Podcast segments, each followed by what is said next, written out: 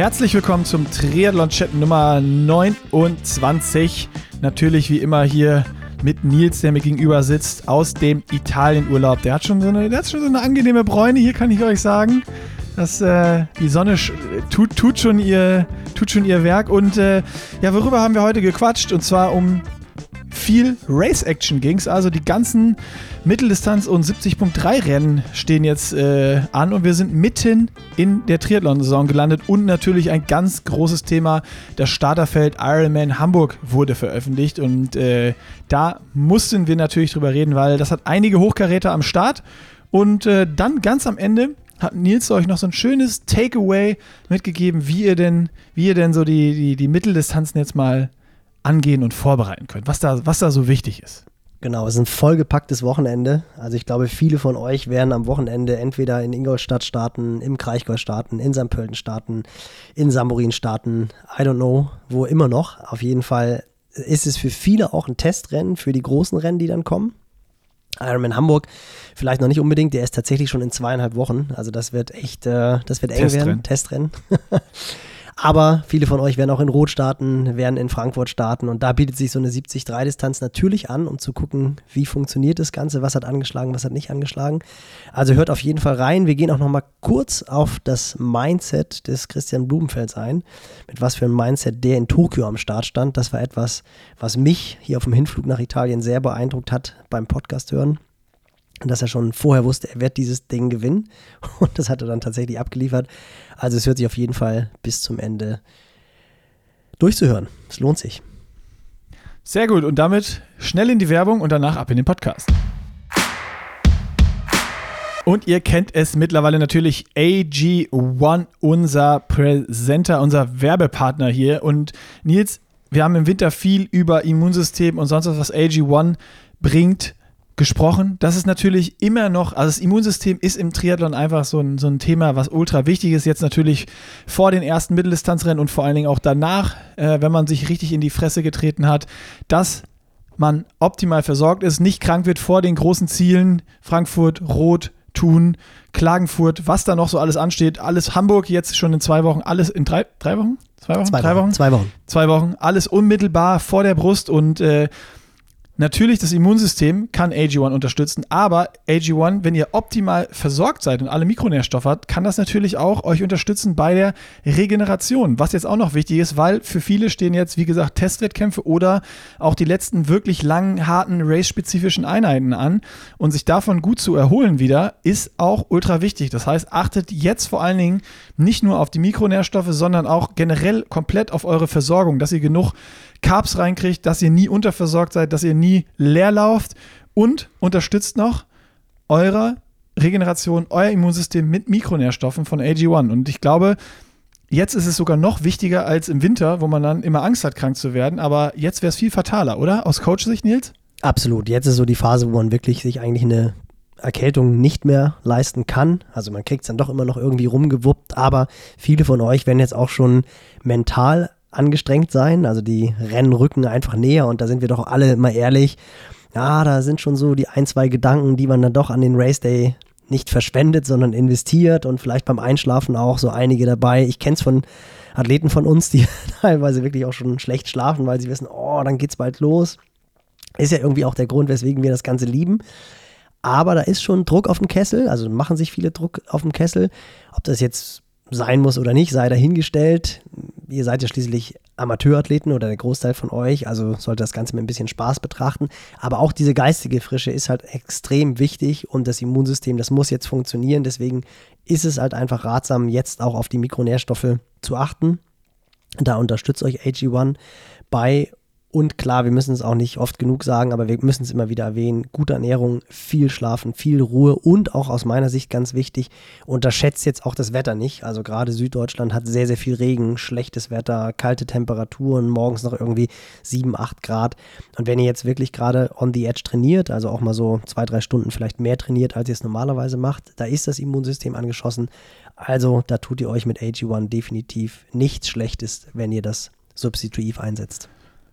Das ist es. Also jetzt schnell auf athleticgreens.com slash pushinglimits das Abo lösen. Ihr kriegt wie immer den Shaker, die Aufbewahrbox und Vitamin D, drei Tropfen dabei und fünf Travel Packs noch obendrauf. Und äh, wie immer gilt auch 90 Tage risikofrei testen. Das heißt, jetzt in der Wettkampfsaison ist auch der perfekte Zeitpunkt, einfach mal den Trigger zu drücken, zu bestellen und während dieser Phase AG1 zu testen. Wenn ihr sagt, für euch ist es nichts, könnt ihr auf die erste Bestellung immer noch nach 90 Tagen sagen, nope, Geld zurück bitte. Also unsere Empfehlung, probiert das jetzt aus, testet es persönlich für euch und das ist das Schöne an AG1, ihr könnt es wirklich testen und damit würde ich sagen, nochmal schnell die Adresse athleticgreens.com slash pushinglimits und dann hier Werbung Ende und rein in den Podcast. Zack, bumm, da sind wir mittendrin im Chat Nummer 29. Korrekt, 29 und äh, wir, wir, wir kommen diesmal, glaube ich, nicht drum rum, Nils. Äh, wir sind quasi offiziell, also Ibiza war ja so ein bisschen der Auftakt, aber wir sind jetzt wirklich richtig offiziell und mit komplettem Vollgas in der, in der Triathlon-Saison drin. Also es ist jetzt so mitten, mitten drin. Also was am diesem Wochenende ansteht, ist schon äh, ein Kracher und dann kommen direkt schon die European Championships in Hamburg und äh, ich werfe mal meine, meine, alles, was ich habe in den Ring und sag, äh, erst, wo man gesagt hat, ah, Männer, Frauen splitten und Frauen Championships da und Männer dann da und sonst was, aber für den Ironman Hamburg und für die Wertschätzung hätte, glaube ich, nichts Besseres passieren können, wenn man sich so die Starterliste anguckt. Da werden wir bestimmt auch gleich noch drüber sprechen.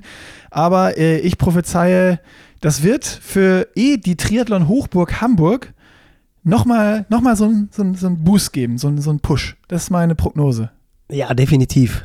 Also wir sind ja, wir haben ja eben schon kurz off-Record darüber gesprochen. Ich bin ja seit Dienstag im Urlaub und wir haben ja heute, muss man noch echt sagen, Nick, heute ist Vatertag, weißt du das eigentlich? Alle sitzen jetzt auf, alle sitzen jetzt auf dem Rad, machen irgendwie lange Touren. Und Ach so, ich dachte, alle sind mit dem Bollerwagen und zwei Kisten Ja, Bier gut, das wahrscheinlich auch, aber, aber so die, die Crowd von uns, ich gehe eher davon aus, dass die jetzt alle halt irgendwie auf dem Rad sitzen. Von den Athleten, die wir betreuen, da weiß ich es zumindest, dass die jetzt noch viele auch wirklich so einen Feinschliff machen für die Wettkämpfe, die am Wochenende anstehen. Da gehen wir gleich auch noch drauf rein drauf ein, aber. Also ähm, so, so Vater, Vatertag ist äh, klar eingeplant, ist Zeit für Zeit für einen Vater und dann äh, schreibst du allen Vätern sechs Stunden Radfahren auf, auf den Plan. Oder? Ja, klar, logisch. Long Ride und Long Run. Und, und äh, den Race Mädels, Simulation. Und den Mädels in Beziehung Ruhetag, damit sie sich, damit sie sich um alles damit sie sich um alles andere kümmern können, oh die Familie, sich um die, sich um die Familien kümmern können und die ah. Männer, die Männer loslegen können. Nee, worauf ich eigentlich. Das, das, ist, das ist herrlich. Direkt am Anfang alle Klischees bedient. Genau. Perfekt, haben wir die Klaviatur schon mal durchgespielt. Sehr gut. Aber es ist doch irgendwie bitter, wir zwei sitzen, du bei deinen Schwiegereltern, ich noch schlimmer in Italien an der Küste in einem traumhaften Hotel am Rechner und nehmen Podcast auf. So ist es mittlerweile. Naja, das ist, ich sag mal so, der Tag hat ja noch mehrere Stunden. Du willst ja sicherlich nicht äh, nach der Aufnahme dieses Podcasts hier. Wir, wir können es ja heute mal gucken, dass wir es auf eine Stunde halten jetzt. Dann kannst du wieder raus an den Strand und dir das zweite Peroni aufmachen. Ah, jetzt hast du es verraten. Ich habe nämlich tatsächlich schon ein bisschen schlechtes Gewissen. Das erste Mal, dass ich alkoholisiert arbeite. Das ist so. Aber ich musste tatsächlich eben bei dem Anblick von dem Peroni, was da am Nachbar-Nebentisch war, weißt du, wenn das so, wenn die Flasche so kühl ist, dass die Flüssigkeit außen so abhält, oh, oh sensationell. Ja, da habe ich ja, gedacht, komm ja. ein und das war auch so 025 und das ist ja wirklich so italienischer Lebensstil hier, da kannst du nicht Nein sagen. Kannst du nicht. Ähm, nee. Aber wir haben gerade auch schon festgestellt, ich bin warte, immer noch warte, gefangen. Warte, warte, hast du, hast du noch kurz überlegt, ob du ein alkoholfreies bestellst? Nee, wenn dann all in. Ist, also all in. Ich, das kann mir vorstellen. Wenn dann, wenn dann all in. 025 genau. Bier. Genau, ganz, ganz crazy Boah, vor der podcast äh, Die, die Triathlene, da hast du es ja mal richtig crazy krachen lassen. Ja, Wahnsinn. Aber da musst du noch mal, als wir uns eben darüber unterhalten haben, was du erzählt hast von den Franzosen, dass man, dass die Deutschen immer sagen, man soll aufhören, wenn es am schönsten ist. Ja. Was sagt dann der Franzose dazu? Der Franzose, ich, also ich, äh, ich habe das irgendwo mal aufgeschnappt oder gesehen oder sonst was, wo so ein Interview war und meinte, ah, ihr Deutschen, ich verstehe euch nicht. Immer sagt ihr, man soll aufhören, wenn es am schönsten ist. Warum soll man aufhören, wenn es am schönsten ist? Hat sich so richtig darüber, so richtig schön darüber aufgeregt, wie dämlich wir Deutschen wir sind, dass wir aufhören, wenn es am schönsten ist. Und wenn man mal ehrlich drüber nachdenkt, dann, äh, dann ist es ja so, ne? Das ist ja aber wie, ganz also, ehrlich ist es ja, aber da sind wir zwei aber auch definitiv eher Südländer, weil wir nicht diejenigen sind, die sagen, okay, komm, wir gehen jetzt nach Hause. Ja, aber stimmt. wir sind dann halt doch, wir sind dann halt doch so pflichtbewusst, dass wir dann sagen, komm, wir wollen noch einen Podcast aufnehmen, der ein bisschen sinnvoll sein soll. Ähm, insofern lassen wir es jetzt bei einem Peroni. Ich habe es auch schon verbrannt. Ich habe auch eben schon tatsächlich ein Glas Wasser über meinen Laptop rübergegossen. So viel dazu ehemalige Profisportler und Alkohol. Zum Glück Aber komm, läuft's. lass uns, lass, uns, lass uns zum Thema kommen. Denn ich wollte es sagen, also vorgestern bin ich in Italien angekommen und gestern kamen dann so die ersten, du bist dann ja doch im, oder ich versuche es zumindest, im Urlaub wirklich mein Telefon mal so ein bisschen weniger in der Hand zu haben und alle Stunde mal kurz über Instagram zu scrollen oder sonst was. Und dann habe ich gestern Abend mal Instagram aufgemacht und dann hatte ich sofort ein paar PNs von Athleten von mir, die mir dann das Line-Up vom Ironman Hamburg zugeschickt haben. Und du hast es ja eben schon einleitend gesagt, viele haben wahrscheinlich gedacht, ah, Ironman Hamburg und European Championships, das geht jetzt so ein bisschen unter, da kann man vielleicht dann nochmal eine Top-Platzierung rausholen. Und dann kam, wie gesagt, gestern das Starterfeld, Publik, brutal. Also wenn man sich das wirklich mal anschaut, ich finde schon alleine, die haben ja ein großes Plakat gehabt mit den Top-Athleten, die starten. Mhm. Willst du vielleicht mal kurz irgendwie rübergehen, wer da alles so, so abgebildet ist? Weil ich gehe dann auf die Seite 2 ein und die Seite 2, die so unter ferner Liefen abgebildet sind, das ist eigentlich das, was so wirklich jedes Ironman-Feld äh, eigentlich schon ausreichen würde. Oder soll ich mal, du suchst Ja. noch? Nee, nee, nee, Ich- nee, nee. ich- Ich, hab, also ich, ich, ich kann natürlich über das Plakat gehen. Äh, Genau, was das jetzt, meine was ich. jetzt hier irgendwie draußen ist, aber ich würde ich würd das Plakat noch ergänzen. Ähm, aber auf dem Plakat zu sehen sind auf jeden Fall Flo Angert, Alistair Brownlee, Dennis Chevrolet, Jan Frodeno, Christian Hogenhaug, Franz Löschke und Max Newman. Aber, äh, und Alistair Brownlee ist der drauf? Ja, Alistair Brownlee ist, Ja, habe ich auch vorgelesen, ja, stimmt. Alistair Genau. Brownlee, aber wer halt auch noch mit drauf ist oder drauf sein müsste, ist äh, aus den USA Matt Hansen, Peter Hemmerich, Josh Amberger, Robert Kallin, auch in Rot letztes Jahr ein unfassbar starkes Rennen gemacht. Jesper Svensson, Anno Geo. Ähm, es ist un. Maurice Clavel, auch ein Ironman-Champ. Ja. Also das sind wirklich, äh, du könntest, das Maurice ist das, was auch, ich den habe ich noch gar nicht gesehen auf der Startliste. doch, doch, Maurice ja? ist auch ah, drauf. Ja, krass. Maurice Clavel. Ähm, also da sind halt einfach so viele Athleten, wo du wirklich denken würdest, die können eigentlich schon ein richtig gutes Ironman-Feld an sich ergeben. Michi Rehlert, Aber- ganz unten fast. Ja, aber auch zweifacher 73-Weltmeister. Ja. Also auch er ähm, wird sich vielleicht daran erinnern. Ich weiß noch, das letzte Mal, als Hamburg ein Ironman-Männerfeld hatte, war Michi auch am Start und hat, glaube ich, nach boah, sieben Kilometern angefangen zu humpeln und hat dann wirklich den Ironman beendet. War natürlich auch ist ja ein bisschen so seine zweite Heimat, Hamburg, nach Rostock. Wollte da wahrscheinlich einfach das Rennen beenden, was ja irgendwie auch ehrenwert ist. Aber ist da 35 Kilometer mit einer dichten Wade gelaufen, gehumpelt, gegangen. Ich glaube, das war nicht so schlau. Trotzdem zeigt das irgendwie wieder so seine Mentalität. Ähm, Genie und Wahnsinn in einem. Das kann man, glaube ich, bei Michael einfach so sagen. Das wird er, glaube ich, auch selber über sich sagen. Aber er ist auch am Start, freut mich irgendwie auch, finde ich ganz cool. Also, das ist wirklich ein. Und von dir Krasses ja auch Feld. noch deine Athleten hier, ne? Fabi Günther genau, und, Fabian und Julian Günther und beide am Julian Start. Fritzenschaft. Genau, Fabi hat es mir auch zugeschickt. Ah, und meinte, und meinte dann auch so, Koji, ich habe dann geschrieben, es wird kein Walk in the Park, da, da ansa ansatzweise vorne mit ins Feld zu kommen. ja. Fritz, Fritz hat sich bedeckt gehalten, er hat gar nichts gesagt. nee, das ist natürlich als Hamburger jetzt ähm, da starten zu können, ist natürlich sensationell. Also mit die so sind auch Feld beide auch. wirklich voll, die sind beide absolut on track. Aber auch die ganzen Amateurathleten haben mir geschrieben, ey, wie cool ist das einfach, von diesen Athleten oder mit diesen Athleten am Start zu stehen. Also das wird wirklich ein, ein absoluter Knaller und ein Riesenauftakt in die europäische oder nordeuropäische Ironman-Saison. Dieses Wochenende ist ja auch Ironman Lanzarote. Mhm. Also kommt jetzt auch schon in, in drei Tagen. Also das wird auch krass werden. Aber dann so die nordeuropäischen Rennen, die starten dann halt mit dem Ironman Hamburg. Und ich war überrascht. Ich habe letzte Woche mal geguckt, weil ich so gedacht habe, ah, so richtig gutes Wetter hatten wir ja bisher noch nicht. Wobei die letzten Tage tatsächlich gut waren im Vergleich zum Rest von Deutschland. Also wir hatten echt ein paar Tage jenseits der 20 Grad. Und die Wassertemperatur war am letzten Wochenende schon 16 Grad.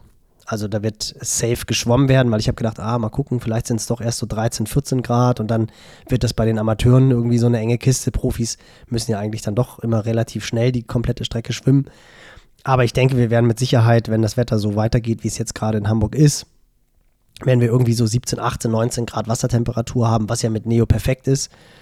Und dann wird das wirklich ein Rennen werden. Boah, also die Stimmung ist ja eh schon immer extrem stark. Das wollte ich dich gerade fragen. Was denkst du, wird, wird das nochmal irgendwie so, ein- so ein Feld und die Medienaufmerksamkeit, die das bringt und vielleicht auch, ich meine, wenn Frodeno startet, das wissen wir eh, äh, ist halt einfach äh, ein Riesenzugpferd und wenn dann aber jetzt noch die anderen mit Brownlee und die anderen großen Namen dazukommen, meinst du, Hamburg wird noch mehr brennen als, als sonst? Ich schätze schon, oder? Ich glaube, ja doch, bin ich auch fest von überzeugt. Also ich glaube wirklich, die Tatsache, dass, dass Frodo kommt und dass er auch gesagt hat, das wird seine letzte Saison, das bringt einfach nochmal wahnsinnig viele Leute an die Strecke. Das weiß ich auch. Also ich weiß extrem viele, die auch interessanterweise gar nicht so im Triathlon involviert sind, aber die natürlich Jan Frodeno kennen. Das ist halt so der Triathlet der letzten Jahre, den du kennst, der halt dann in der Tagesschau war und wo du halt einfach weißt, mit Jan Frodeno kann mittlerweile naja, jeder Bundesbürger jetzt nicht was anfangen, aber die, die so ein bisschen Sport interessiert sind, die kennen einen Jan Frodeno.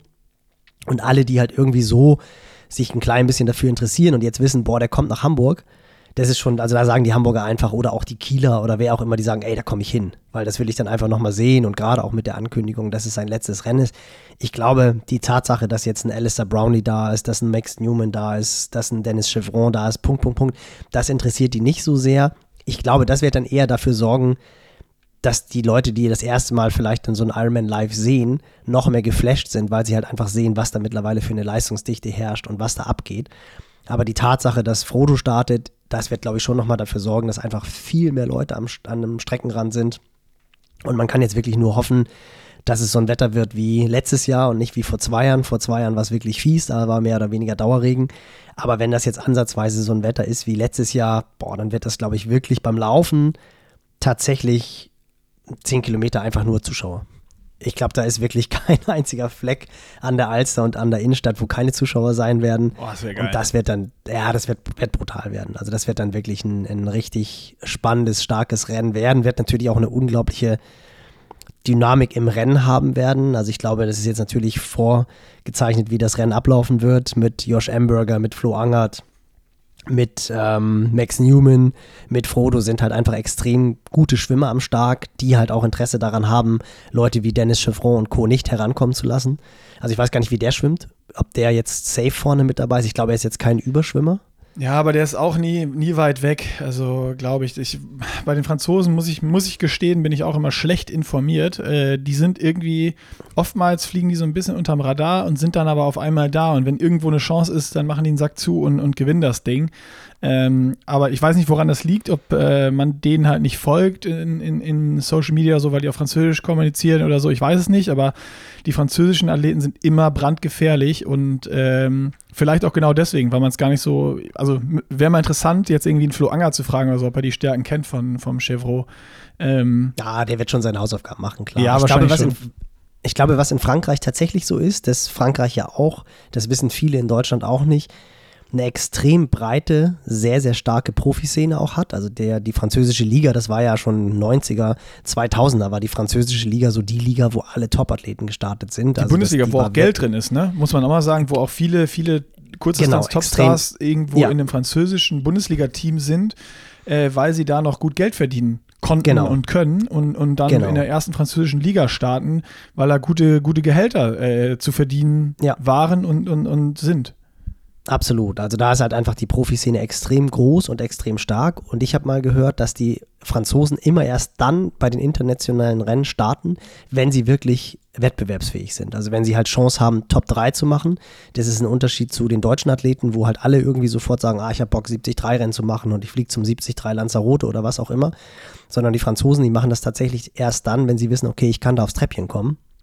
Und dadurch ist es dann so, dass die Franzosen, wenn sie am Start sind, dann meistens auch sehr weit vorne mit dabei sind. Ich meine, das war jetzt auch der Zweitplatzierte vom Ironman äh, 73 Lanzarote, der ganz, ganz knapp hinter Justus war. Den kannte ich persönlich jetzt nicht. Also das war so, nicht. und der war dann, war danach ja auf Gran Canaria, glaube ich, nochmal richtig gut.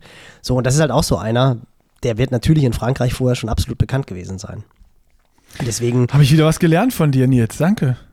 ja, so ist das. Ich, ich, Aber ja? Aber ich, wir waren ja bei Dennis Chevron. Also ich glaube nicht, dass er jetzt den Punch hat, da wirklich vorne mitzuschwimmen, wenn ein Josh Amberger von Anfang an Alarm macht, ein Frodo sagt, okay, ich äh, bin jetzt da an den Füßen dran und mache auch Alarm, ein Alistair Brownie, ein Max Newman.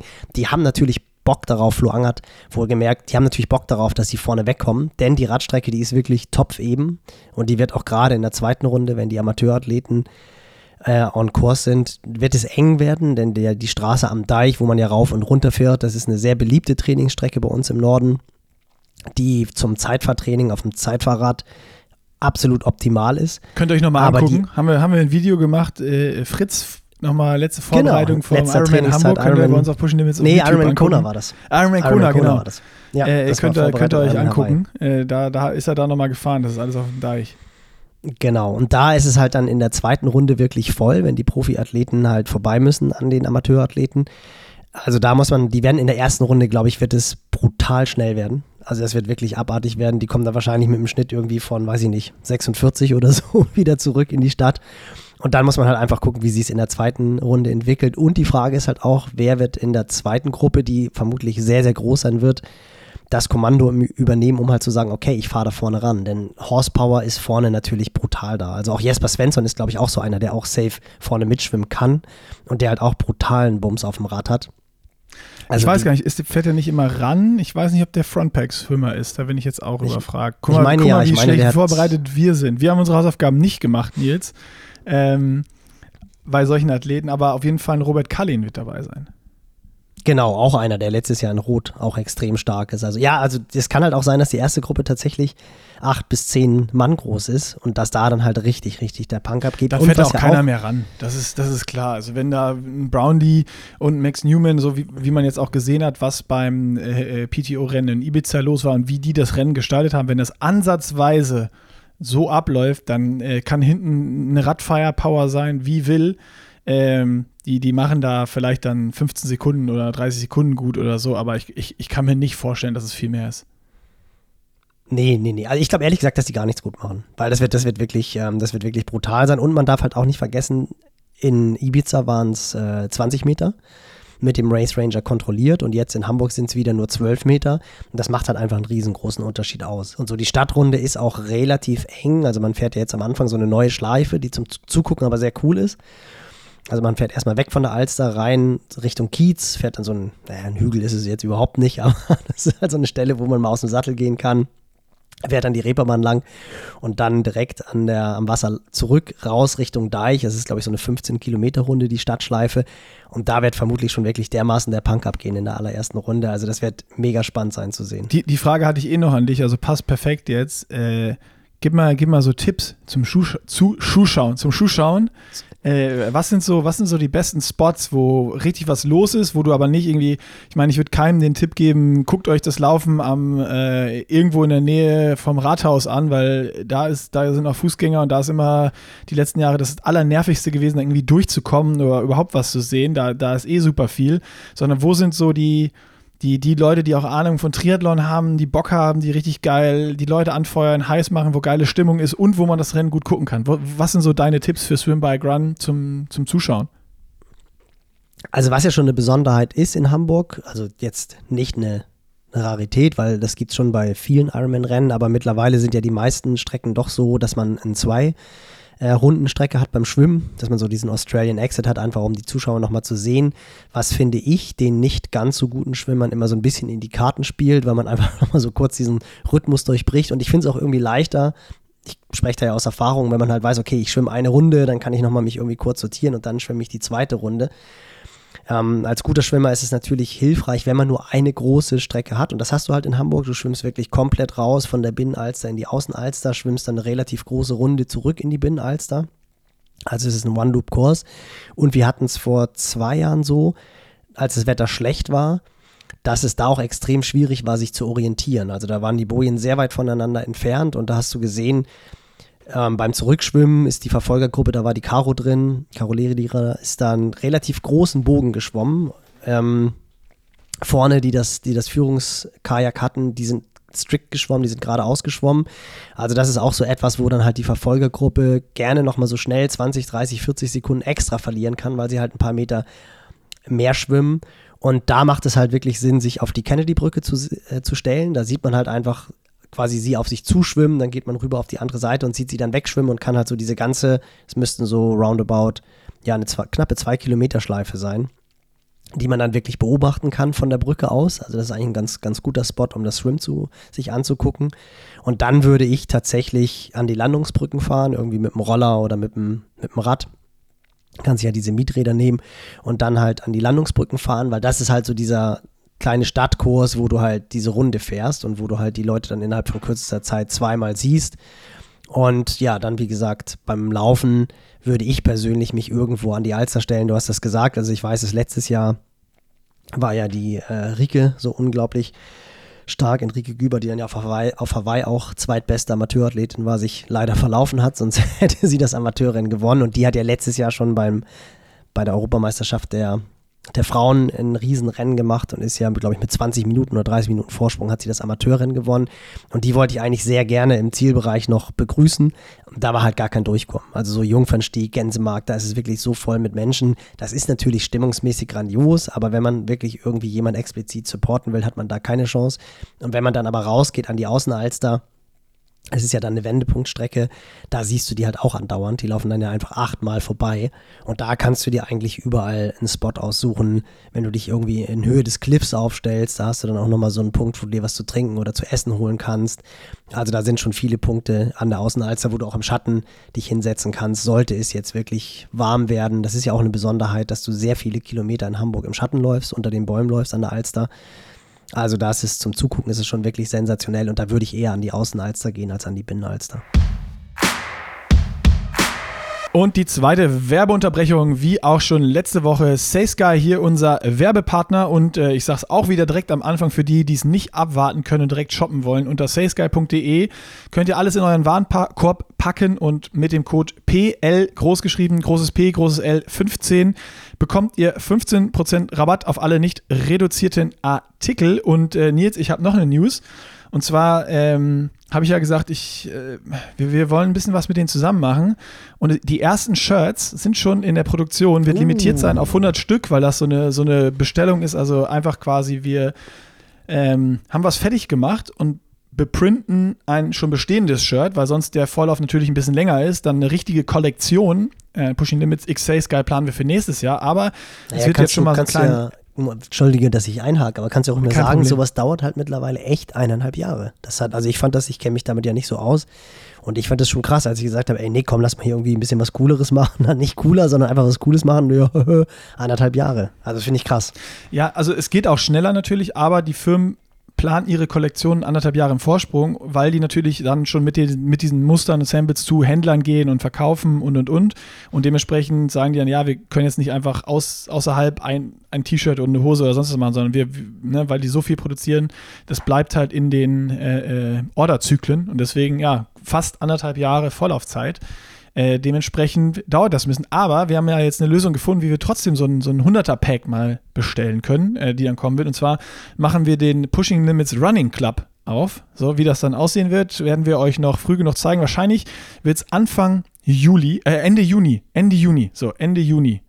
Ende Juni wird es die zur Verfügung geben. Aber ich empfehle euch jetzt schon mal, damit ihr auch wisst, ne, es wird auf 100 limitiert sein, welche Größe ihr braucht könnt ihr jetzt schon mal bei SalesGuy was bestellen mit dem Code PL15, 15% Rabatt sichern. Ihr braucht eh mehr als ein geiles Laufshirt. Ähm, und ihr wisst dann schon mal eure Größe und könnt dann die in exakt der richtigen Größe bestellen. Ist das ja. nicht ein guter Tipp? Ja, und vor allem wird es ja wirklich so sein, und da lehne ich mich mal aus dem Fenster, weil ihr wisst, ich bin großer Fan von den Sachen. Wenn man die einmal getragen hat, dann ist man wirklich so davon überzeugt, dass man sagt, ey, da brauche ich auch noch ein zweites oder drittes Shirt von. Oder halt entsprechende Hose oder Jacke oder was auch immer, weil die Qualität einfach passt. Ich kenne wirklich keinen und ich habe schon extrem viele Laufcamps auch geleitet, wo dann auch Leute, die SalesGuy noch nicht kannten, dann gesagt haben, ach cool, ich bestelle da auch mal was. Und es war eigentlich so, dass die dann im nächsten Jahr mit, keine Ahnung, zig, zig Sachen aus der Kollektion gekommen sind, weil die Sachen halt einfach wirklich gut sind. Also probiert es echt mal aus. Ist, finde ich, auch preislich noch okay. Also ich war ein bisschen überrascht. Die haben auch schon noch angezogen, wie alle aber auch. Aber es ist jetzt Überall, ja. immer noch so, finde ich, dass es für das, was man bekommt, völlig reell ist. Denn die Sachen halten einfach auch unglaublich lange. Ja, sie halten super lange, sind super gute Qualität und auch wirklich, habe ich ja schon mal gesagt, für Läufer gemacht. Also ne, wirklich enger geschnitten für Athleten und nicht irgendwie, dass du ein Wabble-Shirt hast und äh, so, keine Ahnung, wenn du woanders bestellst, manchmal ist das Shirt eng, manchmal weit, du weißt es nicht. Die Sachen sind immer ähnlich äh, geschnitten eigentlich und auch so kleine Gimmicks und super gut durchdacht, dass auch so eine Laufhose hinten eine Reißverschlusstasche hat, aber auch noch links und rechts eine Tasche fürs Gel hat, äh, was du reinpacken kannst, wo es auch drin hält und du die Gels super gut mitnehmen kannst für einen Wettkampf oder für einen Long Run, wo wir wieder beim Thema sind, Fueling, Train the Gut. Ähm, ne? Also da gibt es auch so wirklich durchdachte Sachen und wirklich gute Qualität, durchdachte Produkte. Checkt die aus. salesguy.de mit dem Code, Code PL großgeschrieben 15 bekommt ihr 15 Prozent Rabatt. Mann, jetzt habe ich es aber auch. Und damit hier weiter mit dem Gebabbel im Podcast. Ganz kurz noch, ganz kurz noch, Nick, weil du mich gefragt ja, hast, ja, ja. S oder M. 1,74 Meter groß, leider 68, 69 Kilo zurzeit. Ich trage aber immer noch S. Nick, jedes Mal soll ich den M-Shirt bestellen. Und ich Wurst in Pelle. Buddy. Nein, also nee, nee, nee, eben nicht, eben nicht, da bin ich viel zu eitel für. Also 1,74 Meter groß, 68 Kilo, S passt noch. Aber ist auch so, dass du überlegst, ah, mehr darf es auch nicht werden, sonst muss ich mir, ein, sonst muss ich, sonst muss ich mir ein M bestellen. Also zwei, drei Kilo mehr, dann würde ich mir ein M bestellen, damit ihr wisst, wie das einzuschätzen ist. Dieser sportliche Schnitt ist nicht ganz so schlimm wie bei Panomal oder Rafa, würde ich sagen. Aber ist auf jeden Fall so, man muss schon Ausdauersport machen, damit man die Konfektionsgrößen entsprechend tragen kann. So, jetzt Okay, zurück. damit, Nils, würde ich sagen, gehst du jetzt nach dem Podcast gleich mal eine Runde laufen. Also, zur- zurück in den Podcast. Sehr gut. Also Nils rechnet mit gutem Wetter und äh, erzählt euch schon, wo die Schattenspots sind. Schauen wir mal, Hamburg äh, kann ja auch anders, wie man letztes Jahr ab- gesehen hat. nee, letztes Jahr war es gut. Vorletztes Jahr. Äh, stimmt, vorletztes Jahr, stimmt, Vorletztes stimmt, stimmt, stimmt, Jahr, stimmt. genau. Wenn es aber so sonnig wird und äh, geil wird wie jetzt, dann wird es auf jeden Fall ein Triathlon-Fest. Da bin ich auch von überzeugt. Die Tipps habt ihr jetzt. Ich habe noch äh, eine Sache, die jetzt auch noch gut zum Ironman äh, Hamburg passt, weil natürlich Brownlee und Frodeno wieder am Start sind. Ähm, es gab so geil auf, es gibt ja den, den Insta-Account, ich weiß nicht, ob ihr dem folgt, Iron Memes 140.6. Äh, und die hatten so zwei geile Memes mit ähm, Frodo und Alistair, wie sie im Ziel in Ibiza. Ähm, so aneinander vorbeigehen und beide grinsen und Alistair guckt nur so über die Schulter, so ein bisschen zurück und grinst verschmitzt. Und äh, da hatten sie so zwei Optionen, was die wohl zueinander gesagt haben könnten. Ähm, und äh, da hatte ich noch einen ganz guten Fact zu, äh, was Johann mir heute Morgen erzählte. Wir waren zusammen eine Runde laufen und der hat Podcast How They Train mit äh, Blumenfeld gehört, was wohl unfassbar geil gewesen sein muss. Weiß nicht, ob du den auch schon gehört hast. Äh, auf jeden, ja, auf jeden Fall kannst du dann auch gleich nochmal erzählen. Äh, aber auf jeden Fall steht dann drauf so, grinst Frodo ihn an äh, und sagt zu Alistair, I can't believe you blew up on the run again. Und dann sagt Alistair hier nur, fuck off, old man. und da war der geile Fact jetzt noch aus dem Podcast, wo Christian Blumenfeld erzählt hat. Er ist losgerannt und hat auf den ersten Kilometern 30 Sekunden auf Brownlee verloren. Ich glaube, der der, halt ist, rausgestürmt sein muss. ich glaube, der Typ ist wirklich, Gestörter. der ist 3-0-0 angelaufen oder so. Ich weiß nicht, ob er, ob, er, ob er kurz wieder in seinen äh, Weltcup-Zeiten war und gedacht hat, ich laufe hier um olympisches Gold oder so, aber der ist wirklich, der ist vom Rad gestiegen. Wahrscheinlich ist der einfach so einprogrammiert, dass der erste Kilometer immer Richtung 3-0-0 oder SAP 3 sein muss. Ähm, genau, also der muss brutal losgelaufen sein. Richtig gut. Und er ist jetzt auch, das hat Blumenfeld auch erzählt, er ist jetzt bei Blumenfeld auch von der Favoritenliste, was Ironman Nizza anbelangt, raus, also von der Weltmeisterschaft, weil er gesagt hat, Pacing, Pacing kann der einfach nicht. Und ich muss auch echt sagen, ich war ja, was die Norboys anbelangt, immer eher so ein bisschen skeptisch, der waren mir so unsympathisch, so diese Roboter, die irgendwie alles gemessen haben und dann ein Rennen nach dem anderen entsprechend absolviert haben und jetzt, je mehr du den irgendwie folgst und je mehr du mit denen mitbekommst, muss ich echt sagen, finde ich die eigentlich immer cooler, weil die doch beide irgendwie so einen, so einen trockenen Humor haben, weil die das wirklich absolut genießen und Blumfeld hat auch in dem Podcast wieder so unfassbar lustige Geschichten erzählt. Also ich weiß nicht, ob Johann dir das erzählt hat.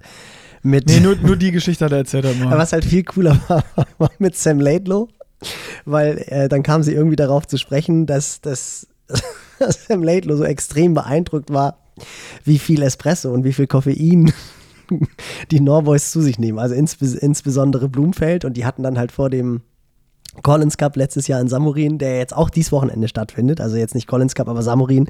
The Championship Race findet ja auch jetzt am kommenden Sonntag statt.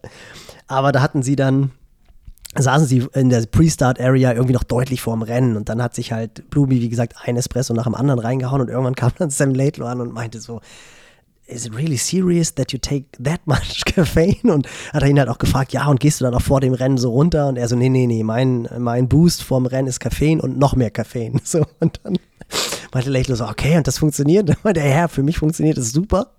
Und dann meinte, hat er halt wirklich gesehen, dass Sam Laidlow an die, an die Kaffeemaschine gegangen ist und sich acht Espresso in eine Trinkflasche reingeknallt hat, wo er dann schon so dachte, so von wegen, ey, man, du startest fürs Team Europe, du musst Punkte für uns holen, das ist keine gute Idee. Aber er hat dann wohl irgendwie gedacht, okay, komm, jetzt sei hier auch nicht irgendwie so der Klugscheißer und lass den mal machen. Und dann hat er halt, dann hat er halt sich das Ding wohl unmittelbar vorm Start, hat er sich dann halt die Trinkflasche mit den acht Espresso reingeballert und ich weiß nicht, ob du dich dran erinnerst. Deswegen hatte der Magenkrämpfe. Der hatte Magenkrämpfe. und dann meinte halt, Oh, wie schön.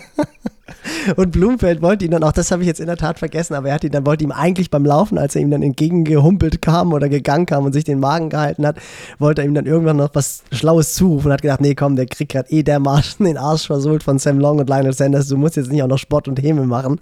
Aber, aber der hat dieses Prinzip mit dem Koffein und noch mehr Koffein so ein bisschen falsch verstanden. Und was eigentlich noch witziger war, war, dass halt der Sam Laidlow das dem Host vorher beim Podcast schon erzählt hat. Und erzählt hat, man, I had to shit all day. und wie das halt, wie das halt Blumi erzählt hat. Und es war halt einfach, also ich glaube, die Jungs haben echt einen extrem guten Humor. Also die, die, werden mir tatsächlich irgendwie immer, immer, sympathischer. Ja, definitiv wieder ein, ein, Podcast, den man sich anhören muss, weil einfach auch, ja, der Blumfeld ist schon, ist schon krass. Und dann hat er auch nochmal erzählt, dass sie sind doch vor Ibiza Rad gefahren, er und Frodo. Und mhm. Frodo ist ja auch wirklich ein Nerd. Und dann meinte dann Frodo wohl nach der Radausfahrt, Alter, der Typ ist noch krasser als ich. Der lebt und liebt Triathlon dermaßen, also jetzt bezogen auf Blumenfeld, das ist der absolute Wahnsinn. Und äh, Blumenfeld sagt halt auch, er meint halt einfach so, ja, ich genieße es halt einfach dermaßen. Ich habe auch überhaupt nicht das Gefühl, dass wir auf irgendwas verzichten, weil wir halt an den coolsten Flecken der Welt sind. Wir machen das, was wir lieben und wir treffen immer irgendwie die Leute, die wir mögen, die irgendwie genau die gleiche Einstellung haben, die, die genau die gleichen Interessen haben wie wir wir sind Mitte, Ende 20, also das geht irgendwie nicht schlechter. Und er hat auch selber gesagt, er hofft, er weiß nicht, ob es so ist, aber er hofft halt total, dass die Euphorie noch so anhält und er meint, er könnte sich vorstellen, das gerne noch zehn Jahre so weitermachen. Also das war schon wieder, war schon wieder cool und einfach auch zu hören, wie, wie durchgeknallt die sind, weil er wirklich auch gesagt hat, 90 Prozent der Einheiten hat er richtig, richtig Bock. Also egal, was für ein Wetter Krass. ist. Und die, die besten ja, Einheiten sind so, wieder. die besten Einheiten sind die rennspezifischen, wo er dann halt mit Gustav Iden irgendwelche ja, so 20 Minuten Rad über Race Pace, also jetzt WTS-mäßig und dann drei Kilometer laufen, letzter Kilometer all out und er meint, da machen sie dann halt vorher alles so wie vor dem Rennen, also Ernährung ganz genau so und äh, die letzte Stunde. Zwölf Espresso. Letzte Stunde, genau, ordentlich Koffein rein. Und er meint, da hat er genauso viel Bock drauf wie vor den Rennen. Also der ist halt wirklich so einer, der halt richtig, richtig Bock hat. Ah, da sieht man es wieder. Die Theorie, die ich ja auch schon hatte, äh, das habe ich in Pocky viel besprochen, auch dann während unseres Projects, dass ich gesagt habe, wenn du da ganz vorne über Jahre mitspielen willst, dann musst du den Shit einfach lieben. Oh, du musst es lieben, dir du die Fresse. Also das ist, das darf nie irgendwie sich anfühlen wie Arbeit oder so, sondern es darf, muss sich anfühlen wie das, was du machen willst. Äh, sonst, sonst kannst du dir ja gar nicht. Gerade diese wichtigen rennspezifischen Dinger und so, wenn du da so reingehst und da so Bock drauf hast, das ist ja, ist ja Wahnsinn. So, wenn du dann manchmal anguckst, ist es auch, oder ne, weiß man ja, es gibt auch die Gegenseite, dass es Leute gibt, die irgendwie gut sind und dann so in dieses Profi-Ding reingerutscht sind und irgendwie das auch machen wollen und Bock haben, aber eigentlich auch so vor Rennen nicht nur so ein Feuer verspüren, sondern auch mal einfach so ein bisschen Angst, ob sie jetzt performen können oder nicht. Und ähm, das ist dann halt natürlich, wenn du das sowas vergleichst, ist es eine ganz andere Herangehensweise und dann ist auch klar, wer da auf lange Sicht immer der Champion sein wird und wer vielleicht mal ein Rennen abschießt, aber wahrscheinlich auch die Hälfte der Rennen irgendwie vergeigt, wenn du da einfach ein anderes, ein anderes Mindset und, und eine andere Bock einfach hast von, von, von, von so einem Rennen einfach. Das ist, äh, ja, das ist krass. Oder wie auch, das hatte Johann mir nämlich noch erzählt, ähm, wie Blumfeld auch dann über Ibiza geredet hat und sagte, ja, ich bin hier mit Frodeno und die vorne, die fahren jetzt und ich habe das im Griff und ich mache jetzt ein bisschen lockerer und lass die fahren. Äh, und dann auch ganz offen gesagt hat, ja, er hätte sich dann da einfach verkalkuliert ja. und, und äh, hat die nicht stark genug eingeschätzt vorne. Und äh, das wird ihm jetzt nicht wieder passieren. Das war ein Fehler von ihm. So, das, das ist auch das, wo man wieder sieht, ey, das ist die, die, die, die sind nicht nur besessen, sondern die sind auch noch super ehrlich zu sich selbst und ne, nicht so dieses, dieses typische, ich meine, ich kenne es einfach mit selber, egal wie unwichtig irgendein Ligarennen war und, ah ja, da hätte ich noch mal ein bisschen schneller gekonnt und hier und da und äh, so, wo man schon mal sagt, der Triathleten, die sind um keine Ausrede verlegen und finden, finden immer eine Ausrede, äh, mich eingeschlossen und äh, das ist halt bei denen dann auch wieder so eine, so eine Stellschraube, die ganz anders ist. Ja, mega krass. Also was ich, was mich auch sehr beeindruckt hat, war, dann wurde er gefragt, was für ihn halt so der also wie er seine Erfolge ranken würde, so den, den äh, Ironman World Championships, 73 World Championships, dann Olympiasieg und dann ist er ja auch Weltmeister der ähm, WTS-Serie geworden. Also das vergisst man ja auch irgendwie, dass er da auch mal die Gesamtwertung gewonnen hat und auch da Weltmeister war. Und da hat er dann auch ganz klar gesagt, nee, das das Überragendste, weil es halt einfach so ein krasses Projekt war und auch über diese vier Jahre ganz klar die Olympischen Spiele. Und er hätte eigentlich gedacht, dass die äh, WTS Championships für ihn eine höhere Bedeutung hat als der Ironman-Sieg. Muss aber jetzt so im Nachhinein eingestehen, dass das mindestens gleich auf ist, weil er halt auch unterschätzt hat, was so dieser, dieser Ironman Circuit und was diese Aufmerksamkeit auf diesen WM-Titel Langdistanz oder Ironman, was das halt für ihn bedeutet auch und wie das auch wahrgenommen wird von den anderen Triathleten. Also er meint, den würde er schon mal so gleichsetzen. Und dann wurde auch gefragt, was bisher so seine beste Leistung war.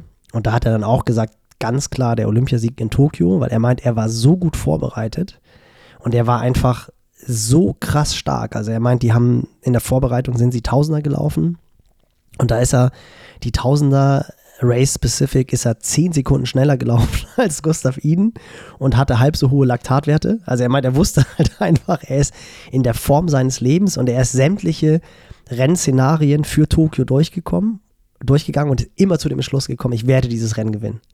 Und das am, Ta am, Ta am, Oh, am, am Tag vorher. Und wenn du, also wenn du Ja. so ein Mindset hast, dass du dir halt vor dem wichtigsten Rennen und ich meine, der hat ja, der hat ja in Rio de Janeiro schon angekündigt, ey Leute, ich, ich will Weltmeister werden in, in acht Jahren, glaube ich, oder in, weiß ich nicht, äh, die, nee, in, in vier Jahren halt. In Tokio hole ich mir, Olympiasieger, ja. genau, in, in äh, Tokio hole ich mir den, hole ich mir olympisches Gold.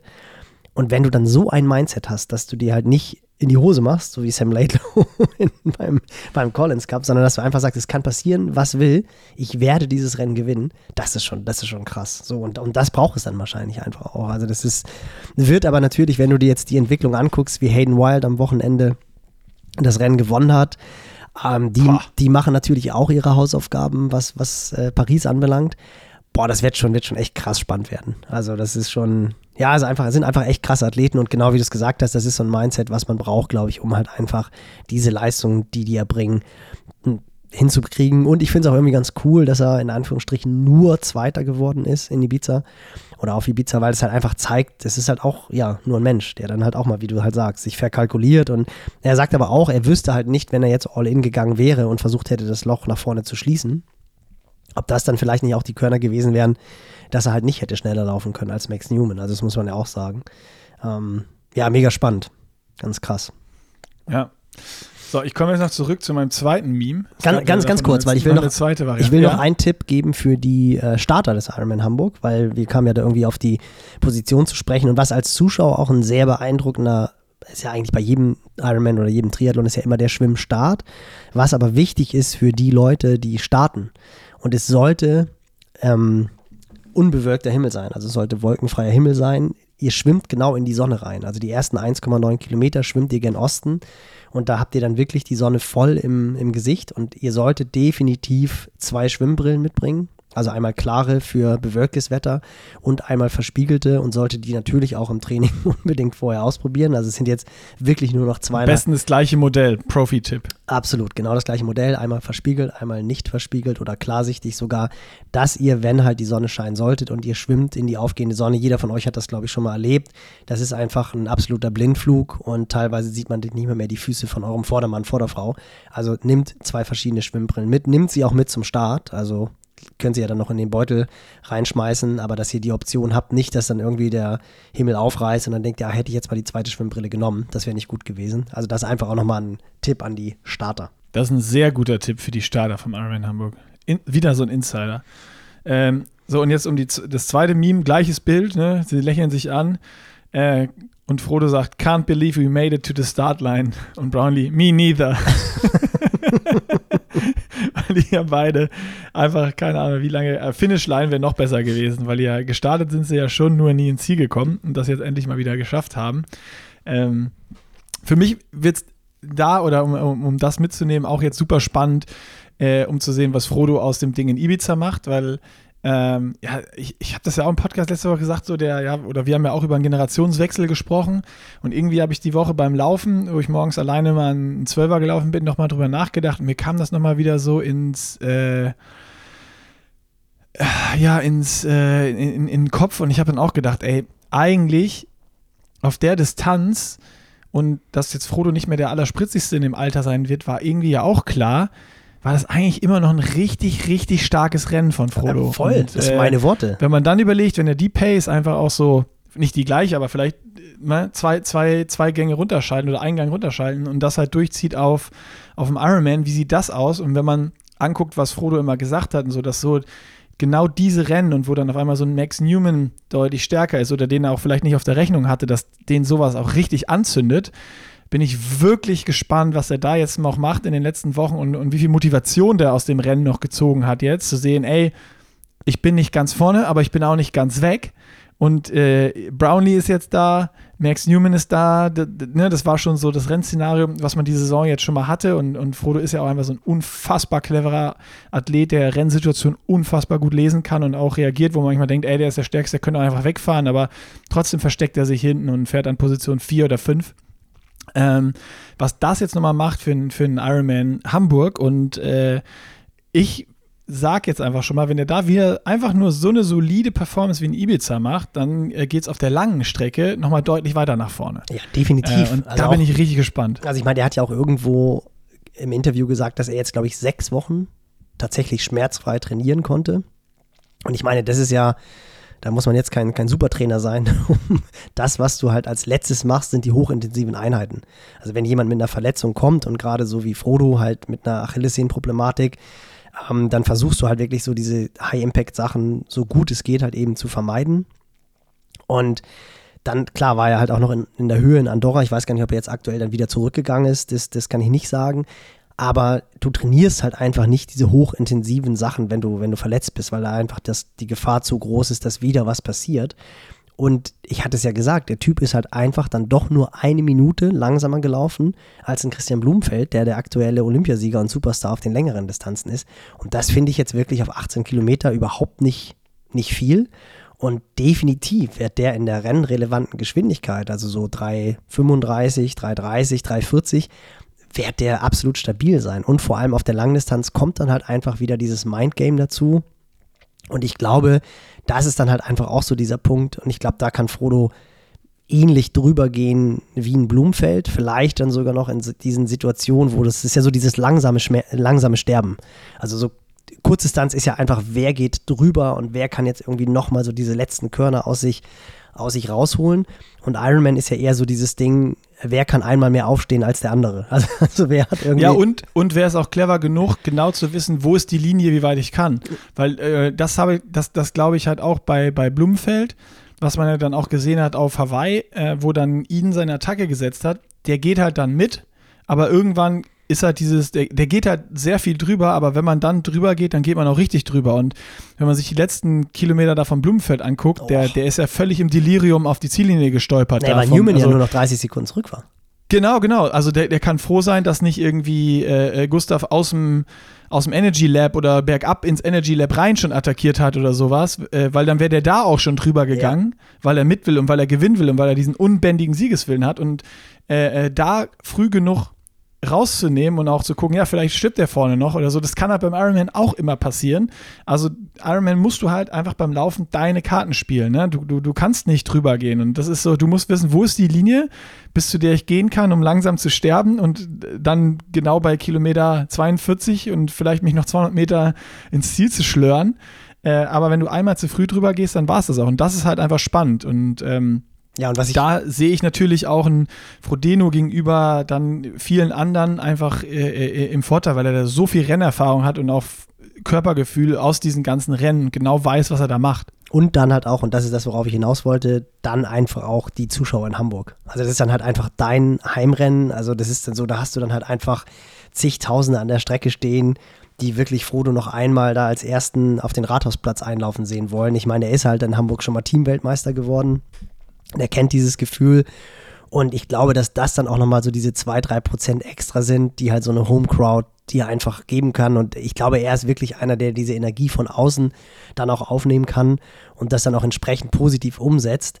Das ist dann, glaube ich, wirklich nochmal was anderes und wird, äh, ja, wird mega interessant sein, also mega spannend sein zu sehen. Aber ich glaube auch, genau wie du es gesagt hast, ich habe es ja vorher schon gesagt beim Interview, als er dann erfahren hat, dass Max Newman startet, sah so semi, semi glücklich ja, ja, das aus. Hat mir schon gesagt. Das wird den dermaßen. Ah, ich glaube nicht, dass er semi glücklich Der war vielleicht ein bisschen überrascht, überrascht weil aber das wusste. hat den angefackelt. Und das, das zündet ah, den jetzt an. Definitiv. Ja, definitiv. Übrigens, ich habe es gerade recherchiert, äh, Frodeno ist zurück in Andorra in der Höhe. Okay. Und zwar mit Josh Amberger.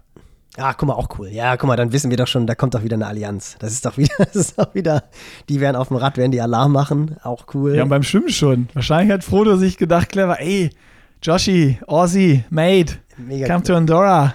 Und dann äh, spricht er sich mit dem, dass er, ich habe das Gefühl, der kauft sich da gerade einen Schwimmzug, fährt für Hamburg ein. Ja, wahrscheinlich schon. Das kann ich mir, Und das- vielleicht auch für die ersten Radkilometer. Ich meine, wer einen Hamburger kennt, Deswegen meine ich ja. ist äh, Front, Frontpack Swimmer und Frontpack Rider. Ja, so voll. lange bis Kaboom macht. Und äh, ja, Und ich glaube, er ist auch so einer, der sich von so einer Crowd entsprechend anstecken lässt. So, also das wäre, nee, mega cool. Und äh, können wir ja auch ganz guter Switch vielleicht, wenn wir beim Andorra schon sind, der da ja auch trainiert und der ja auch, finde ich persönlich, extrem gut auch geschwommen ist in Ibiza oder auf Ibiza, war ja Worth, um halt den Sprung zu machen Richtung Ironman Lanzarote gegen Sam Laidlow. gegen Sam Laidlow. Also auch echt ein brutales, brutales Duell. Also wirklich, wirklich cool. Ähm, was sagst du? Also ich würde jetzt sagen, dass die Karten eigentlich bei Sam Laidlow liegen, weil er dann halt einfach Ja. doch deutlich stärker läuft. Auf der anderen Seite ist er halt auch mal so ein bisschen so ein Hop oder Top. Wobei er schon auch auf Gran Canaria, das war auch schon richtig, richtig stark. Also das muss man schon sagen. Ja, was heißt Top oder Top? Jetzt wissen wir ja warum. Ich meine, wenn man sich acht Espresso in der Trinkflasche fünf Minuten vom, vom Start reinzieht, dann ist klar, dass du den ganzen Tag aufs Klo musst und Magenprobleme hast. Also, ähm, ja, also ich sehe ganz klar äh, Sam Laidlow und wenn man sich sonst die Startliste anguckt, äh, ohne jetzt irgendwie disrespektierlich oder sowas zu sein, und man wird ja auch immer mal wieder überrascht, aber es sind auch viele Namen da drauf, die ich noch nie gehört habe.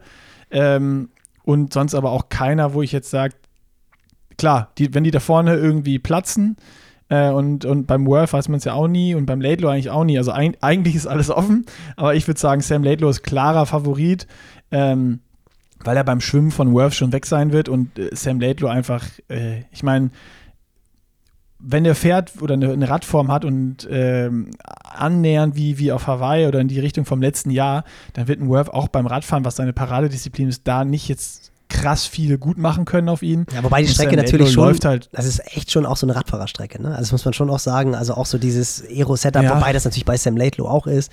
Und die Abfahrten, die sind jetzt eigentlich außer der Abfahrt runter äh, nach Haria, ist es eigentlich, die ist, sind so ein Ah, paar. die auch. Ja, das stimmt. Die können auch mittlerweile alle Serpentinen runterfahren, das stimmt schon. Ja. Ähm, Das ja, ist jetzt nicht, das, das ist jetzt keine, also die ist ein bisschen technisch, aber das ist, wenn du weißt, da, die ist gesperrt, du kannst die gut schneiden. Du hast zwei oder drei Haarnadelkurven da drin, wenn du die kennst und vorher einmal abgefahren bist. ja, Cameron Worth wird safe ich- Laidlow wahrscheinlich nicht wegfahren, da hast du recht. Und wenn das halt drauf Nee. anlegt, auf der Brechstange ihn wegzufahren, dann wird er halt beim Laufen entsprechend äh, dafür zahlen. Wo Genau. ich sehr gespannt bin aus deutscher Sicht, Christian Störzer, der ja letztes Jahr ganz souverän auf Hawaii wieder das Amateurrennen gewonnen hat, der auch immer schon als Amateur auf Lanzarote extrem gut war. Also ich weiß, als Nils Siebter geworden ist, hat Störzer, glaube ich, das Amateurrennen gewonnen, ist Sechster gesamt geworden. Ich finde es immer blöd, ähm, Profirennen und Amateurrennen zu vergleichen, wenn sie nicht zusammen am Start stehen. Also auch selbst zeitversetzt ist ja immer irgendwie ein bisschen was anderes, aber der Typ, der kann, kann schon Lanzarote und der war ja bei Reue hin und hat jetzt gewechselt zu Mario. Also da gucke ich auch mal hin. Das wird auch, glaube ich, ganz spannend sein zu sehen, wie der sich jetzt im Feld der Profis schlägt. Ist natürlich auch eine ganz andere Dynamik auf einmal, also schon auch alleine beim Schwimmstart. Aber so bester Amateur der Welt, jetzt bei den Profis auf so, einem, auf so einer Strecke, die ihm liegt, das wird auch spannend sein zu sehen. Ja, und Andy Dreiz aus deutscher Sicht noch Firepower und äh, Chris Dales am Start. Genau. Und oh, hier ist noch äh, Marcel Bischof und Thomas Bosch, sehe ich gerade. Und ansonsten natürlich, wir haben es schon gesagt, ähm, die 73-Rennen, also die jetzt alle durchzugehen, dann wird es dann doch wieder ein Zwei-Stunden-Podcast. Aber Start war irgendwie Buschütten in Deutschland und jetzt kommt wirklich Kraichgau, Sandpölden, Samorin. Samorin, dann auch irgendwie für viele Amateure Ingolstadt ist ja auch ein Rennen, wo du auch gute Erinnerungen hast, haben wir auch schon gesprochen. Aber die Saison, die geht jetzt wirklich, also jetzt ist, jetzt ist Start. Da gibt es auch keine zwei Meinungen. Absolut. Ich habe gerade nochmal geguckt. 78 deutsche Männerprofis am Start beim äh, 70.3 ähm, Kraichgau und 27 Frauen. Äh, das Frauenfeld in Zahlen geringer, aber von der Dichte mit Laura Philipp, Dani Bleimel, Lucy Charles, Ellie Solthaus, Niki Bartlett, Anne Reichmann, Els Fisser. Unfassbar stark. Ja, finde ich auch. Also das ist, finde ich, auch irgendwie so, muss ich sagen, das Feld, was äh, eigentlich so die, aus meiner Sicht jetzt ja die meiste Aufmerksamkeit hat. Also wirklich äh, krass. Also ich bin auch wirklich ähm, sehr, sehr, sehr gespannt, was, was Laura zeigt. Also nachdem sie ja in Ibiza nicht starten konnte. Daniela Bleimel war ja auch so ein, ja, nicht ganz so happy, logischerweise ausgestiegen, Wadenprobleme. Interessanterweise aber genau wie letztes Jahr auch in Dubai. Da hatte sie genau die gleiche Problematik, ist dann auch ausgestiegen beim allerersten Rennen und hat dann den Ironman Südafrika gewonnen. Ähm, also das wird natürlich auch echt ein, echt ein Brett, das Rennen. Anne Reichmann Ich würd- ich- auf Ibiza die schnellste Radzeit gefahren, auch mega interessant. Mhm. Also auch im, auch im Vergleich zu den anderen. Und die Radstrecke ist ja auch wirklich schwer. Also die ist ja schon auch technisch und ist auch schon eine Strecke, wo man einen Unterschied machen kann, definitiv, würde ich sagen. Im Kraichgau. Ja, ja äh, definitiv. Ich würde Dani nur, um da noch drauf zu kommen, gönnen, äh, dass er jetzt ein solides Rennen macht, aber gewinnen dann beim Heimrennen in Frankfurt. Ja, klar, Also das, das, stimmt. äh, Aber so zum, für den Kopf. Das wäre der bessere Plan. Genau, für den, für den Kopf ist es natürlich trotzdem extrem wichtig, da jetzt, da jetzt wieder äh, gut zu performen, um einfach auch zu wissen, dass man, dass man on track ist. Ja. Ähm, und dann natürlich mega spannend, äh, Trainingsgemeinschaft Patrick Lange, Jan Stratmann. Äh, beide ja irgendwie, Patrick musste absagen, Ibiza, gesundheitsbedingt, Strati cool vom Rad. Musste auch Ibiza absagen, war ja nachnominiert worden für Ibiza und hat sich ja in Gran Canaria, äh, wo du jetzt wahrscheinlich drauf kommen wolltest, äh, äh, unfassbar starkes Rennen gemacht, ganz vorne vom Rad gestiegen und fast alles vorgefahren, äh, mit Muskelfaserriss raus gewesen. Ja, genau. Und äh, ist, glaube ich, schon ganz gut drauf jetzt wieder. Also er weiß auch, dass es funktioniert, aber äh, klar, wenn du mit so einer Unsicherheit ins Rennen reingehst, ist immer irgendwie schwierig. Also da weißt du irgendwie nie, okay, was, was, was mache ich jetzt? Aber wenn man jetzt einfach mal die Namen anguckt, müsste man wahrscheinlich sagen, gut, die zwei Jungs sind die, die es reißen müssten. Maurice will sicherlich auch ein bisschen das Ganze besser machen wie auf Ibiza. Da hatte er echt kein gutes Rennen bei der Langdistanz-Weltmeisterschaft. Andrea Selvesberg natürlich auch so ein Typ, der richtig gut sein kann. Und Henrik Gösch auch ein extrem starker Finne. Also wird auch spannend werden. Wird auch spannend werden. Also da kommt auf jeden Fall einiges auf uns zu am Wochenende. Ähm, ich weiß jetzt gar nicht, ich habe gerade schon versucht, das herauszufinden, ob es beim Kraichgau einen Livestream geben wird. Das wird auf jeden Fall Challenge St. Pölten.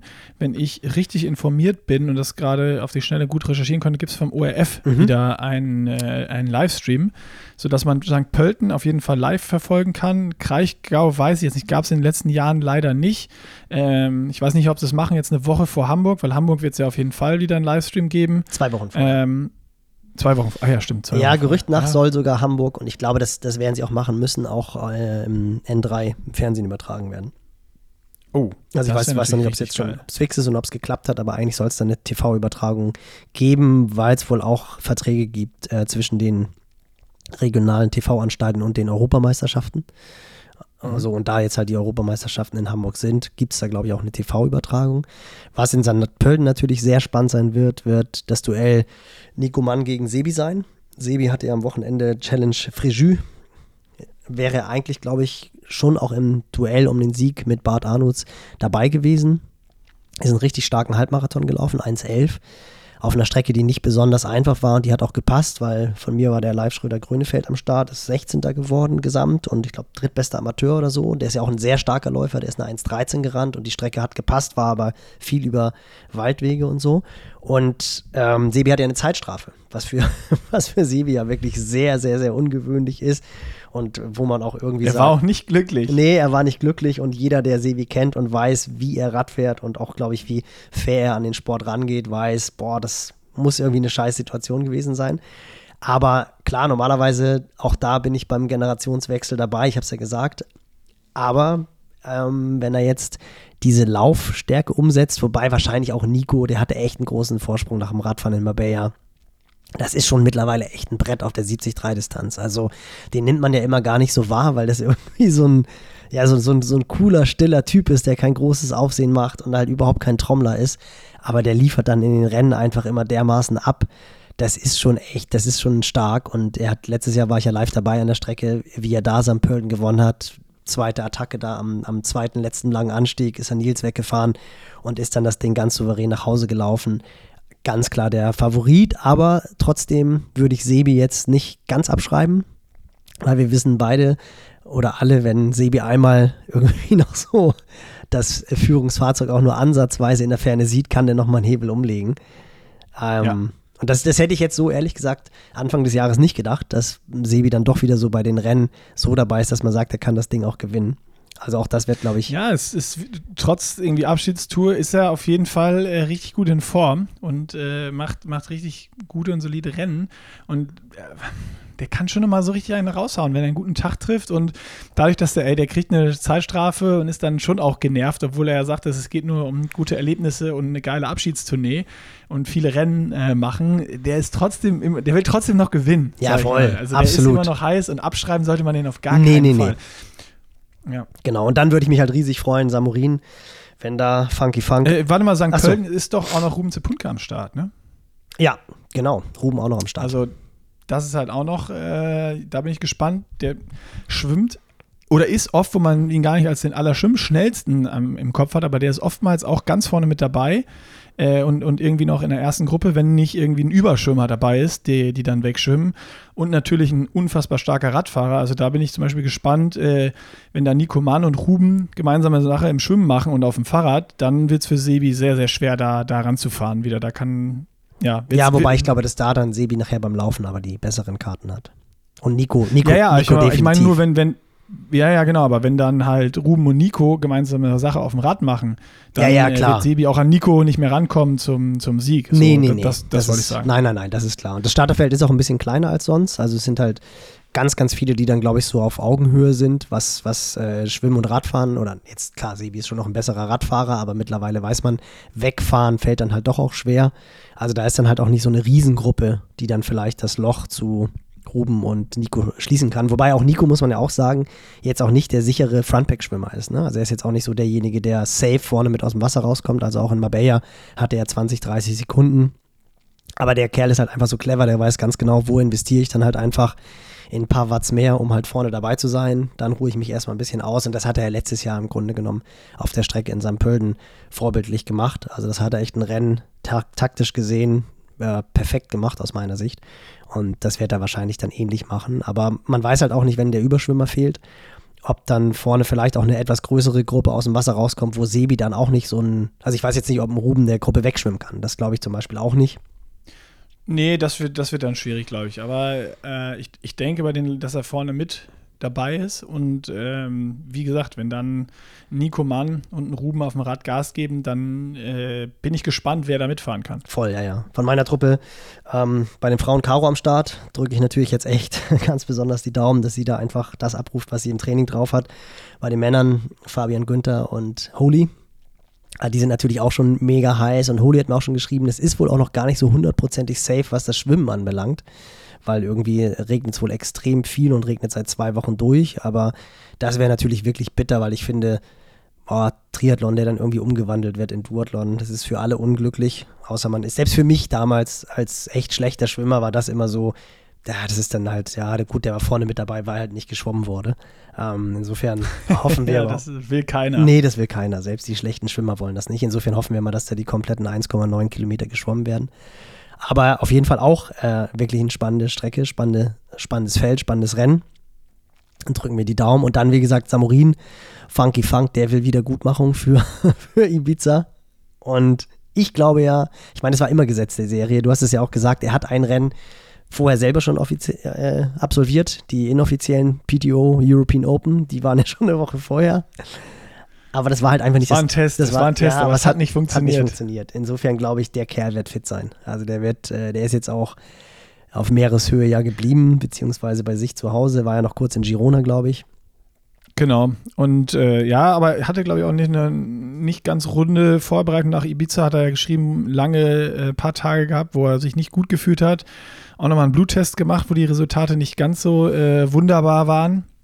Ähm, Aber ist ja auch- Also mal, Ist ja auch im Nachhinein, wenn, gerade wenn du halt, ich meine, das muss man halt auch echt immer wieder vergegenwärtigen. Höhe. Das ist halt on, on the edge. Du bist auf der Höhe und ähm, mittlerweile, wenn du diese großen Rennen gewinnen willst, da bist du dann halt doch echt schon sehr, sehr nah an der Grenze des Überziehens dran, auch im Training. Und da ist es dann gar nicht so verkehrt. Klar, ich weiß jetzt nicht, die Parameter kenne ich nicht, aber wenn natürlich irgendwie jetzt wirklich irgendwelche Makronährstoffe, äh, Mikronährstoffe, sorry, wirklich schlecht sind, also du jetzt irgendwie extrem schlechte Eisenwerte hast oder sonst irgendetwas, was in der Höhe natürlich schnell mal passieren kann, das ist dann natürlich nicht gut. Aber in der Regel ist es so, wenn du mal in dieser Leistungsklasse, in der die Jungs und Mädels sich bewegen, mal drei, vier Tage irgendwie nicht so kannst, wie du willst, ist es überraschenderweise dann eine Woche später meistens richtig gut, weil du doch ganz oft einfach so dicht an der Grenze dich bewegst und dann kommt halt auch noch so ein bisschen Enttäuschung dazu und dann gehen halt mal drei, vier Tage nicht. Dann sind die ersten Tage, wenn du ins Training wieder einsteigst, fühlen sich unrund an, weil natürlich die Körperspannung nicht da ist und die Motorik nicht da ist. Aber in der Regel bist du dann eigentlich nach drei, vier, fünf Tagen wieder mindestens so fit wie vor den Tagen Pausen, wenn nicht teilweise sogar noch so ein bisschen fitter, weil dein Körper halt einfach zur Ruhe gezwungen wird. Und gerade Fred, der auch einer ist, der, ich meine, der nie krank wird. Ich meine, das war ja wirklich immer so, der Running Gag und bittererweise hat es ja jetzt auch Nils getroffen. Also die haben ja vorher noch so rumgealbert. Jeder, der mit, mit Fred ins Trainingslager jeder, fährt, ist danach krank jeder. oder verletzt und echt ähm, super, super ätzend für Nils Frommholt. Hat jetzt ein Hämatom, glaube ich, am Oberschenkel oder irgendwie sowas, an Einlagerung. Ähm, auch ganz am Ende, also auch echt so, wo du denkst, das kann doch nicht wahr sein, hast irgendwie ein super Camp in der Höhe, alles läuft, on track, wollte auch in St. Pöllen starten, wollte in Buschütten starten und ist dann verletzt, das ist echt so gemein.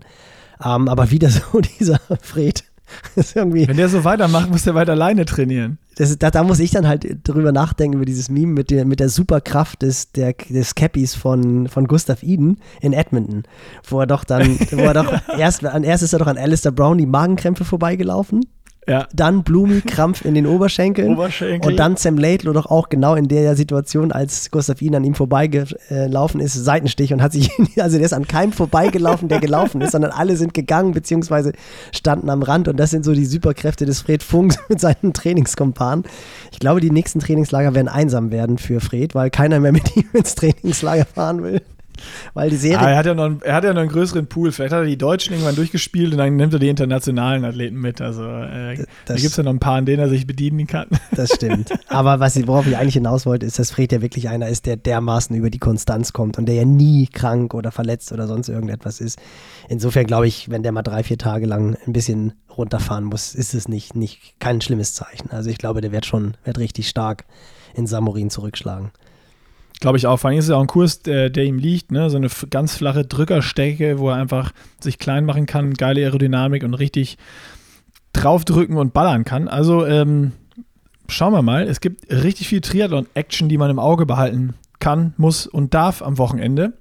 Und äh, ja, ich, ich würde sagen, wir, wir, wir haben jetzt gleich so eine runde Stunde zusammen, Nils. Und du wolltest ja wieder zurück zum zweiten Peroni.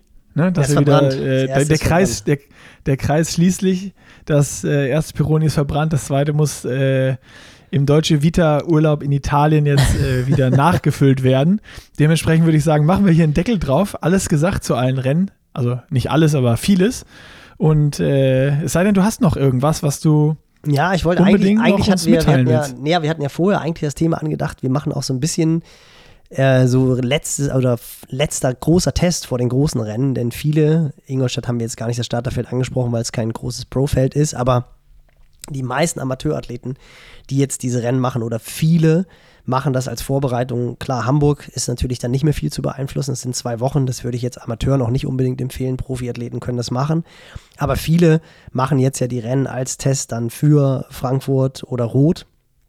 Und da wollten wir eigentlich nochmal so ein bisschen darüber sprechen, was man dann noch verändern kann, dass ihr auf jeden Fall das Setup jetzt am Wochenende so machen solltet, wie es dann nachher auch beim großen A-Rennen der Fall ist. Und äh, aber das machen wir dann vielleicht einfach beim nächsten Mal. Haben wir dann ja immer noch eine. Ich, ich wollte sagen, wir machen dann, wir machen dann nächste Woche für alle AG-Athleten als Thema oder für alle Athleten äh, äh, als Thema, was ihr jetzt aus den Fehlern vom letzten Wochenende lernen könnt. Ja, genau, das ist, das ist gut. Dann machen wir so eine Nachbesprechung, was, was hat nicht, ja, oder vielleicht auch, was hat funktioniert. Aber es ist ja wirklich so, diese Rennen hat es vielleicht an der Länge gelegen, dann kann man halt in vier, fünf Wochen einfach schon nochmal ein paar längere Radeinheiten oder auch Läufe einstreuen. Äh, ja. war, war, vielleicht die Geschwindigkeit nicht so gut, hat der Wechsel nicht funktioniert, äh, war der Neo Mist, da kann man dann vielleicht wirklich Waren doch acht Espresso zu viel. Äh, genau, hat man sich dann doch in die Hosen gemacht und sowas alles, aber äh, einfach jetzt. Ich finde das geil, weil wir dann auch nochmal dieses Thema, was du ja heute schon angesprochen hast, nochmal vertiefen könnten, weil, äh, weil wir heute über die Rennen äh, noch sprechen wollten unbedingt, habe ich da, bin ich da auch gar nicht so reingegangen. Aber ja, hast du auch total recht. Bei mir noch so, so, so ein paar Szenen, was du mit Blumenfeld erzählt hast ähm, so dieses, ne, dass der, dass der auch im Training die wettkampfsimulierenden Einheiten schon so macht, als genau. wenn es ein Rennen wäre und genau. auch sich so hype, wie er Bock hat und auch acht Espresso vor, oder zwölf Espresso vorher trinkt und sechs Red Bull und äh, alles genauso macht wie sonst auch. Und das war bei mir nochmal so, oh, okay, guck mal, ähm, wir hatten eigentlich das Thema, wir, so Testwettkämpfe und sonst was. Wir, wir, wir Deutschen oder klassisch hat man so im Kopf, ja, vor einem großen Rennen, da mache ich nochmal so eine 73, so ein, so ein, so ein Testevent, so ein, so ein Testing, ob alles passt und auch so Wechsel und Ernährung und sonst was. wenn man dann aber mal sowas hört, dann äh, denkt man wieder, ja, wieso Macht wird sowas nicht denn nicht auch vor dem Testevent schon mal dreimal im Training an einem, an einem Samstag oder an einem Sonntag äh, so ein Testday irgendwie äh, äh gemacht, wo ich sage, ich überlege mir, wann starte ich. Aber Nicky Boy, und haben dann starte ich auch genau gemacht. an der haben wir doch Hä? gemacht. Haben wir doch jetzt nicht so explizit, aber wir haben ja auch äh, Tage gemacht, das weißt du ja. Also wir haben ja auch letztes Jahr eine Vorbereitung ja, nein, nein, auf Rot. Nein, nee, das meine ich ja, aber genau. viele, viele Altersklassen, denen machen es ja nicht, sondern nee, ganz viele ganz machen wichtig. ja genau das. Genau. Nehmen so ein Rennen vorher und wenn das Rennen in die Hose geht, dann ist erstmal so, ach scheiße. Genau, und das können wir dann, das können wir dann jetzt vielleicht doch nochmal sagen. Also diejenigen von euch, die jetzt, für die das Rennen am Wochenende, welches es auch sein mag, kein A-Rennen ist, sondern so Testwettkampf für einen der Langdistanzen, Rot, Frankfurt, Zürich, was auch immer, also Zürich ist nicht mehr tun, whatever. Aber versucht mal jetzt wirklich das Wochenende genau so zu gestalten, wie ihr es auch vor dem Aren machen wollt. Also esst zur gleichen Zeit, esst genau die gleichen Sachen, macht die gleichen Tagesabläufe. Also wir sind sogar so spießig, wir sagen dann unseren Athleten immer von Freitag bis zum Race Day, macht euch einen Zeitplan, wo ihr wirklich explizit draufschreibt, da mache ich meine Voraktivierung Lauf, da mache ich meine Voraktivierung Rad, da mache ich am Freitag vielleicht nochmal Open Water, da hole ich meine Startunterlagen ab, da gehe ich essen, weil jeder kennt das, man verquatscht sich dann auf der Messe und ratzfatz ist man dann vier Stunden da, hat doch nichts gegessen, hat nichts getrunken. Hat und sich, stand vier Stunden rum.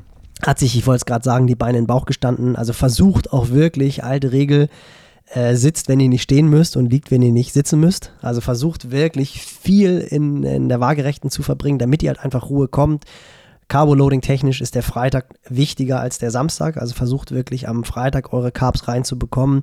Macht euch keine Gedanken, wenn ihr am Samstag nicht mehr ganz so austrainiert ausseht wie vor äh, den Tagen vorher, wo ihr halt sehr hohes Volumen Training hattet. Einfach mit jedem Gramm Carbs lagert ihr Wasser ein.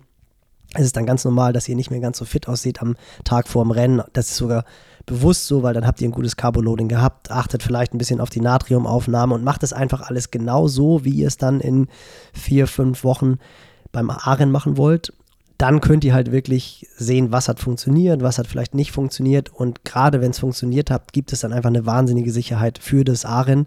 Gerade auch wenn es vielleicht eure Langdistanz-Premiere ist, da werdet ihr dann nochmal extra aufgeregt sein. Und diejenigen von euch, die sich vielleicht für Hawaii qualifizieren wollen oder für Nizza qualifizieren wollen oder eine bestimmte Zeit brechen wollen, Personal Record aufstellen wollen, die haben dann auch nochmal eine ganz andere Spannung. Und wenn ihr das jetzt an diesem Wochenende testet und einfach wisst, ey, das hat für mich gut funktioniert, das war so eine Routine, da habe ich einfach nur eine Pasta mit Tomatensauce gegessen oder, I don't know, Reisgericht.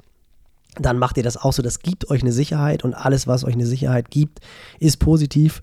Und wenn ihr dann mit dem Blumenfeld-Mindset wie er vor Tokio vor eurem Rennen am Start steht, dann habt ihr alles richtig gemacht. Ich glaube, ihr wisst, worauf wir hinaus wollen, aber das war jetzt vielleicht nochmal so das äh, Wort nicht zum Sonntag, sondern Wort zum Vatertag. Das ist super. Schönes Abschlusswort. Damit haben cool. wir es haben wir es haben wir es heute geschafft. Haben noch mal so. Ja, was heißt das, geschafft? Das ist schön. Das ist ein, schön, das ist ein schönes Ende. Wieder. Ich freue mich jedes ja, Mal. Nein, Nicky Boy. Selbst, selbst, auch. selbst also das, ist, das ist ein schönes Ende. Nochmal so ein, schöner, so ein schönes Takeaway für jeden. Oh, ja, guck mal, da, da kennt man wieder den Profi. Am Ende, ja. am Ende des Takeaway. am Ende das Takeaway. Das, das ist gut, dass man noch so positiv was mitnimmt und sagt, oh, geil, das mache ich jetzt. Das setze ich um. Also ich sehe schon die Leute jetzt, den Kuli, klick, klick, klick, klick und sich auf dem vom weißes Blatt Papier setzen und anzufangen, ihren Tagesablauf für die 73-Rennen und äh, Mitteldistanzrennen am Wochenende zu planen. Die letzten 48 Geil. Stunden oder 72 sogar. Ja, Ab cool. Freitag, Nils. Ab, Ab Freitag. Freitag. Ja, wenn das Rennen Sonntag ist. Freitag, Samstag, Sonntag. Cool. So sieht's aus. Cool. Dann ähm, geh runter, knall den Paperoni rein, nee. lass die Sonne auf, die, auf den Bauch scheinen. Die ist wieder da. Und wir sprechen, wir sprechen uns nächste Woche. Als ich eben so geguckt habe, habe ich gedacht, scheiße, das sieht so aus. Kennst du diesen wenn, wenn, du so diese weiße Linie hast am Bauch, wenn du diese Rolle hast. Dann, also, ich weiß gar nicht, ob ich das, ob ich das so will gerade. ich glaube, ich gehe eher heute Nachmittag noch mal ein bisschen laufen. ah, das ist, das ist natürlich noch besser. Sehr vorbildlich, aber du bist im Urlaub, Nils. Mach das, was dir gut tut, wo du Lust drauf hast. Genau. In diesem Sinne, euch ganz, ganz viel Glück am Wochenende. Schön, dass Gib Gas. am Arsch ist die Ente fett. Also nicht das Rennen aufgeben, wenn es vorbei zu sein scheint, sondern ihr habt selber in der Hand. Am Zielschrie ist das Rennen vor Ende. Ganz, ganz viel Spaß und, und kommt vor allem, genau, habt Spaß. Großteil von euch sind Amateurathleten. Da steht die Freude an erster Stelle, vergesst das nicht. Und diejenigen von euch, die richtig Schiss haben vom Rennen, ihr habt euch dasselbe ausgesucht. Also, das ist, das ist so, super. Ist, so. Nein, ist, ist, ist wirklich so. Also wenn ihr wirklich denkt, Ja. warum mache ich den Scheiß, ihr müsst es nicht machen. Ihr könnt auch wieder, ihr könnt auch wieder zurück ins Hotelzimmer gehen. So, damit jetzt aber wirklich den Deckel drauf. Dritter Versuch. Tschüss. Ciao. Ciao ragazzi.